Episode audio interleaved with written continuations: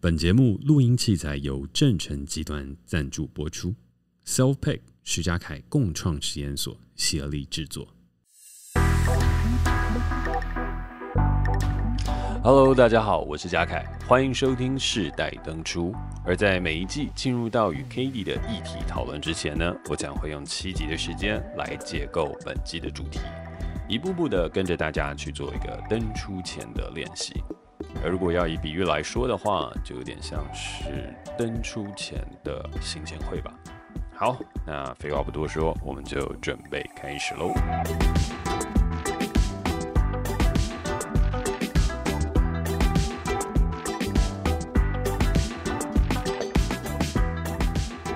这一季呢，因为要跟大家解构登出的主题是科技，所以呢，在今天的第六集。我将会从影响我们现在通讯联系的 Super App Line 来进一步的切入讨论。好，那在聊这个事情之前呢，一定要先跟大家讲哦，就是我是一个没有在使用 Line 的人，所以千万不要跟我要 Line。如果未来有碰到我的话，好，那没有使用 Line 为什么可以去聊呢？我觉得正是因为我有意识的没有去使用 Line。我觉得更可以跟大家分享为什么会做出这样子的决定的原因，然后并且提供大家做一个参考。但是这边的话也是要说，我并没有讨厌 Line，然后我觉得 Line 其实是一个很棒的一个 App，然后它协助了当代人生活有很多通讯的便利。然后如果如果以通讯这件事情本质上面来说的话，我觉得它做得非常的好，而且它上面有很多很棒的贴图，很可爱的图案。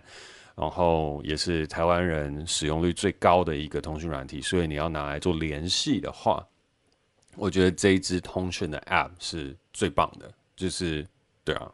你你要跟台湾人做生意，或是你要在台湾建立社交关系等等的，Line 绝对是数一数二最好用的。那譬如说，如果你到了中国，那你可能就要用 WeChat。那如果说你到了美国，你可能用 Messenger 或是 WhatsApp 或是其他的工具。那当然你在欧洲、香港，WhatsApp 就是理所当然你要去使用的嘛。所以其实每一个国家跟每一个地方都会有自己不同的通讯软体。那 Line 的话，则是我们在台湾最主流的一个通讯软体。然后我觉得它有很多功能，也都做得很棒。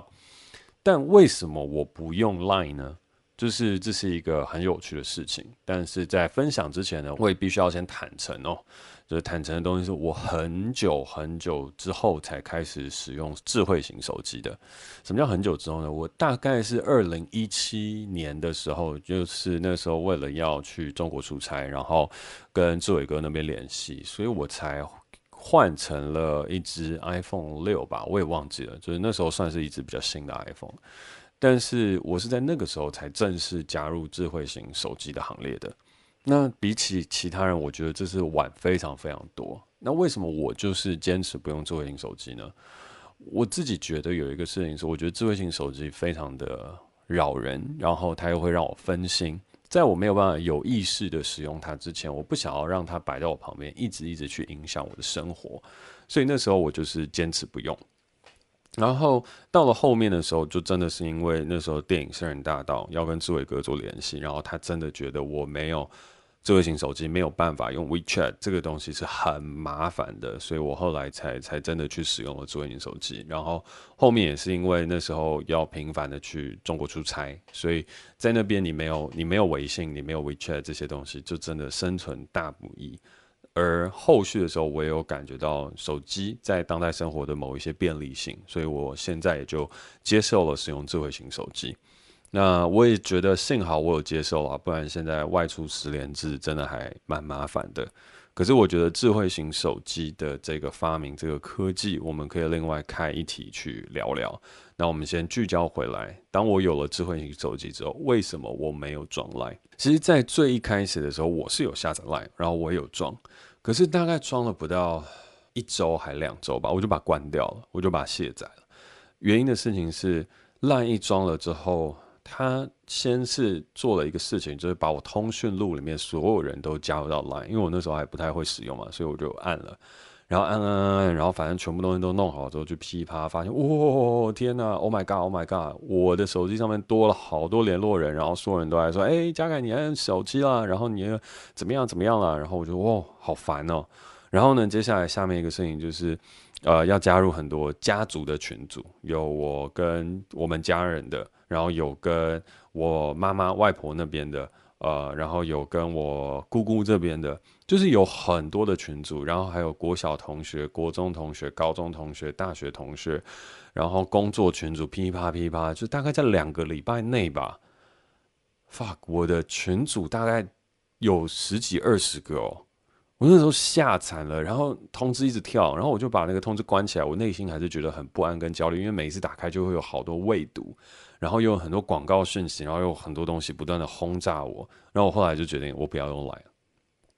而且当我正式开始使用 Line 的时候，所有人只要说：“哎，我们加个 Line，换个 Line。”因为我我我我是一个相对来讲蛮诚实的人，当我有的时候，我就不会说没有。所以那时候就真的可以加，然后加了之后就又一直跳通知，然后大家一直互相联系跟联络，然后我就觉得天哪，救我，我不要用了。然后我就说，哎，也没有人可以救我啊，只有我自己可以救自己。那唯一救自己的方法就是把 Line 给卸载。好，卸载了之后呢，很多人就会想说，哎，那这样会不会很不方便啊，或者什么等等。我觉得幸好我卸载的快，就是我没有粘着在这上面，所以当我卸载的时候，我只是回到了我的一般常态，所以我并没有感觉到任何不便。那譬如说跟家人的联系，我就每天晚上打电话，然后尽可能每周中午的时候可以去抽一个时间，然后跟家人一起吃饭。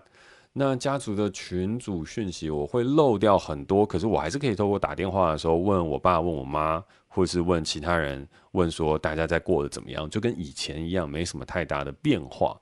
然后工作上的话，因为我本来就不喜欢用 Line 来谈工作，我就说有事的话就用 email 或是 Slack 上面找我就好了。我我我我我我不想要跟大家私下保持着一个这样介于工作与非工作的一个联系管道。所以其实，在切割了 Line 之后，我的生活又清静了蛮多的。那我幸好我自己觉得我。跳脱的速度算快啊，不然真的黏着和习惯了之后，我觉得要跳脱出来真的实属不易。好，但是在经过了这个短暂的尝试，然后在登出了 Line 之后，哦，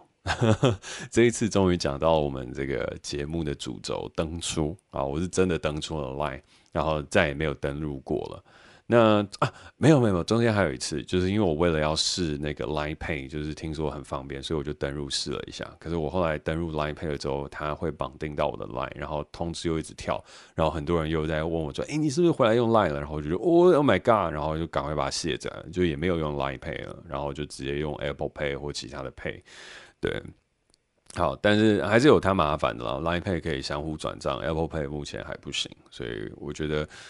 有得必有失哦。当你当你没有使用 Line 了之后，你会换得很多的亲近，可是呢，你也会失去了很多的便利。那这边的话，我就想要来跟大家分享一下，就是我对于 Line 这个网络科技它背后的本质，以及我是怎么思考的。呃，要去解构 Line 的本质的话，我觉得要去解构通讯这个概念的本质。就是 Line 它其实是让通讯变得更简单，让我们之间可以更快速的联络，然后它其中还可以用很多贴图来加强我们联系之间的一个趣味性。可是回过头来，我觉得我的本质，我的本质其实是对于密集通讯这件事情是排斥的。好，那这要怎么说呢？我们就说工作上面，你当然会要有一些通讯啊，你要会沟通，但我先把我个人的 policy 先讲清楚，我的个人的政策先讲清楚。首先。如果说要工作联系的话，我会使用 email，因为它可以夹在档案，它可以论述清楚，所以我希望工作上面我们都可以用 email 来去做对外的联系沟通和往返。对内的话，我则是会选用 Slack 或是更早以前我们有用过的其他的通讯软体，Jandy 啊等等。那我们现在都是用 Slack。那像这样的一个通讯软体，明确的把工作跟其他的东西区分开来。那再来的话，如果有急事，我一定会用打电话的。譬如说，我要跟经纪人乔事情，我要乔演员，我要乔什么样的东西，或者是有什么样的事情是需要马上判断跟决定的，我就会是用打电话的。我绝对不会是在传简讯啊，或者什么等等，因为我觉得就是要单刀直入，马上解决，不能够再互相等跟猜测彼此在想什么。所以我最后的话，我其实真的有急事，我就会选择打电话。那我自己其实，如果说把工作的这些状态都撇除，私人的联系的话，我是非常非常非常非常非常不喜欢文字沟通的，就是我很不喜欢跟别人 texting，就是这好像是当代人的一个习惯跟一个状态，就是我们可以互相 text 来 text 去，可是我没有办法，我 text 超过五分钟，我就会暴怒，也不算到暴怒，但是就会不开心。然后更退而求其次，我们就说讲电话好了。好，我电话我其实也很难讲太久，超过半个小时，我的耐心也就也就没了。就是我我就是做不到，I can't do it，我没办法讲那么久的电话，我没办法没有在跟你面对面之间的状况下有一个很好的交流品质，然后我会觉得怪怪的。所以我很热衷面对面的交流，我很喜欢去酒吧跟陌生人交流，甚至应该要说，我觉得跟一个陌生人面对面的交流，胜过于我跟一个熟悉的朋友海外 Skype 一个小时的时间，因为我觉得怪怪的。就我跟你已经在物理距离上远离了，那我现在物理上在这个地方，我就应该要跟这个地方的人去建立起更多的关系、更多的串联、更多的沟通，所以这是我习惯的常态。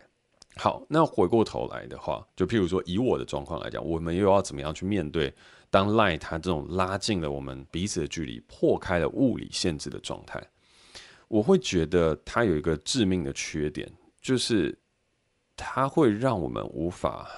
很好的享受当下。就是你把世界的距离全部缩短了，你可以选择只跟你最亲近的人沟通，然后你亲近的人可能离你很远，然后但你觉得用 Line 它随时都可以沟通到，可是本质上你们还是没有在同样一个空间里面，但是你就会不断的被另外一个空间的东西传来的讯息打扰。我自己觉得这个东西，这个感觉是不舒服的。举一个例子来讲，我在酒吧跟一群朋友呃喝酒聊天。然后我的可能至交好友他传了一个 line 给我，然后呢，我就是要回复他的讯息跟状态。就通常如果以轻重疏离来讲，应该是要这样做。可是我自己的理想的状态就并不会说，我想要去做这个事情，因为我觉得他打断了我那个时候在享受当下跟这些朋友一起很好的感觉跟感受。并不是说我不想要去处理我最好朋友的事情，而是我会想处理，尤其是当我知道了我一定会处理。可是赖这个东西，它给了我们一个我们可以处理的这个超能力，这个 super power。可是其实你并没有，就是你没有办法陪在他旁边，因为我觉得有很多时候，别人需要的是一种倾听和陪伴，而不是单纯的沟通和打屁。所以。其实那时候能陪伴在他旁边的人，可能是其他人，而不会是你。他可能会有周边的人，如果他愿意拓展他周边的生活圈的话，会有这样子的人出现在陪伴，而不一定会是你。然后回过头来，有了这样一个 super app，我们可以很快速的沟通跟联系，然后建立起一个即时通讯。无论你在哪里，无论时间与距离的限制等等的，都可以非常非常的紧密的话，它其实会有一个很庞大的社交压力产生，或很庞大的社群压力，或更应该要说很庞大的人与人之间的关系压力的产生。因为你不回我，可是我明明就可以 text 到你，然后你不开这个通知，你可以关所有人通知，但你你你应该要开我的通知啊，因为我对你是如此的特别。我是你最好的朋友，我是你的家人，我是你的谁谁谁谁谁。可是回过头来，人本来就是需要独处的时间，或人本来就需要一个当下的状态。所以，当这个东西它变成了一种我可以说你不 care 我或你不在乎我的理由的时候，我觉得它无形对于双方都会造成压力。尤其这个压力也有一个很有趣的东西，就叫已读，就是已读不回，它伤害的到底是谁？就是是发讯息的那个人吗？还是已读不回他信息的这个人？就是这整块的因果和东西很奇怪的事情是，他对双方都造成压力，然后造成压力之后，现在还有一个最奇怪的事情，就是我们大家都知道有已读不回嘛，但是有很多时候就是我们会把那个手机的待机荧幕上面显示了通知讯息，然后很快速的点开，不让对方知道你已读，而是呈现未读状态，但其实是欺骗。这很奇怪哦，已读不回造成了对方的伤害，而你为了怕造成这个伤害，然后心中产生了一种不安感，然后呢，你又要再想其他的方法来去做到不读不回，或是我先不要已读，然后我先看一下，我再想要怎么回，就是这一切的东西它变得很迂回，而且负担非常非常大。那当然，很多朋友就会说，没有啊，这样子也给了我们一些时间跟空间，彼此去想，彼此去思考，彼此去理性的看待这一切。可是我觉得人有很多时候是是冲动的，是需要陪伴的，是需要温暖的，而那些并不是不是沟通，不是我 text 给你就好了。他有很多的事情，并不是我要对方去解决，而是我自己内心当中得到一种抒发。所以举例来讲，我就很喜欢书信。书信是我有一个思念的对象，我有一个想要去讲对象，我把我的这一番话书写下来，然后我当下情绪其实就已经得到缓解了，因为我已经预设你会很认真的在倾听我的话，然后我在当下就已经得到了这个缓解。写完了寄出去了之后，我就心满意足。它其实比即时通讯更及时，因为你内心知道。可是 lie 是什么？lie 现在就是你寄了出去之后，你还要等已读，已读之后又要已回，然后不读不回，又在想说对方是不是假装不读不回，或装忙或什么等等。他也没有像以前的那种书信往来的时候的那种及时得到慰藉感。换句话来讲，通讯软体它是通讯，但是没有倾听的功能。可是人是需要倾听的，而不是需要沟通跟讨论的。我觉得人最重要的事情是我愿意聆听，然后你可以找到一个愿意听你在说的人，这个才是重点。可是通讯软体并没有办法提供这个事情，它只是去 build up 一个我们即时通讯的管道，而即时通讯其实对于我们人来说并不是那么样的绝对和必要，反而会带给我们极大的一个压力和存在。因为这个即时通讯，它往往绑定的就是责任，往往绑定的就是一个义务。它不是一个很浪漫的事情。换句话来讲，它把很多的浪漫都消磨掉了。我觉得这是一个很有趣的事情。你觉得有了即时通讯软体之后，谈恋爱跟维持关系是变得更简单，还是更困难了呢？我自己站在对立面，我自己觉得是更困难的。因为爱情它需要信任，亲情任何强大的关系，它都是 build up 在信任上。而即时通讯，我不会说破坏，可是它会影响了很多的信任，因为它会造成了很多的制约，消磨了很多的浪漫。所以回过头来的事情是，我会怎么样看待 Line 这个 App 呢？就像我最一开始说，它是一支很棒的通讯软体。老实来讲，我觉得它做的比 WhatsApp 好太多了。可当你这么方便、跟这么好玩、跟这么好用，让通讯变成是一个日常交流的时候，我觉得它会减损我们人与人之间的关系。然后人与人之间，它是需要距离的。当我们无尽缩短这个距离的时候，人与人反而不美。君子之交淡如水，这是我们古人常说的话。那当代的时候，它其实已经在通讯软体的。呃，发展跟蓬勃之下很难淡如水了。我们不但可以借由 Instagram、Facebook 看到别人在干嘛，然后我们今天要及时 texting 给给别人的时候，你就可以及时 text 过去，而且我们都会预设和期待他们都有及时收到，并且要要及时回复。My God，真的太累了。所以我觉得不要说 Line，我觉得应该是说免费的通讯软体这件事情，它乍看之下是一个非常方便的利器，然后可以把人与人之间的距离缩短。可是，当我们实际的缩短这个距离的时候，它却更拉开了我们彼此间的距离。我觉得这是我自己深切所感受到的，因为人与人之间，它是需要理解、陪伴、倾听很多并非沟通的事情。大多数时候，我们的情感连接是超越文字的，而文字是无法表达爱的。就是这是一个很抽象的事情。但举例来讲，我觉得。就像是有一个很棒的电影叫做《婚姻故事》，婚姻故事当中，它有一个很强烈的一幕是 Scarlett Johnson 跟她的老公在吵架的时候，他们两个说出来言语都是并非出自于本意，他们内心是爱彼此，可是他们说出来的话却只能变成这样。那回过头来，我觉得我们常常在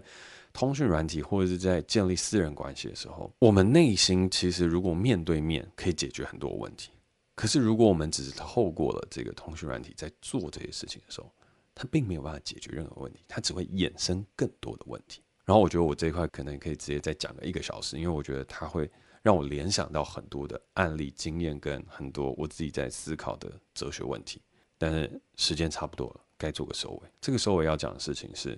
，Line 是一个很棒的 App，但是如果你要处理公事的话，我建议使用 Email。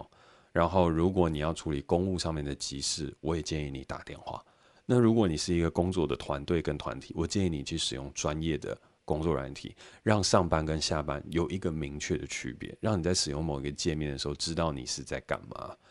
而最后，如果你在经营跟建立自己私人的关系的话，我觉得可以挑战看看，不要用这么样亲密跟及时的东西互相绑架，但是要花更多更多的时间在当下。你跟你的情人，你跟你的爱人，你跟你的朋友相处的时候，你有没有办法做到，就把你的手机放在你的包包里面，都不打开它，好好的享受当下？如果可以的话，那我觉得那才是最棒的一个 quality。你跟你情人相处的时候，你永远不看手机，然后你就好好跟他相处。而当你们不在的时候，你在跟朋友相处的时候，你也好好的跟朋友相处，所有的东西都好好的。都在 the right moment，都在那个当下那个临在，我觉得那才是最棒。可如果他一直一直不断的被打扰，我觉得所有的品质都会被破坏。就算你那个时候可以接到你爱人的一个亲密的一个电话，可是你那个当下就不在他旁边，你接了之后，你只会对了双边产生困扰。而如果没有这样的一个预设立场的话，双边我觉得都不会有困扰。当然，你的很看重另外一半，或是你很重要的朋友找不到你的时候，他一定会很难过，他一定会很沮丧。可是他知道你不是有意的，然后他也知道自己该怎么样度过 overcome 这个事情。好，我觉得再这样讲下去受不了尾。总结，我不用 lie，然后我觉得通讯软体的使用跟选择非常的重要，然后尽可能做好区分跟分别，不然的话，我们常常会。适得其反，以为更拉近了彼此的关系，以为工作更有效率，但其实是工作更没有效率，然后把最亲密的人与当下的现在推得远远的。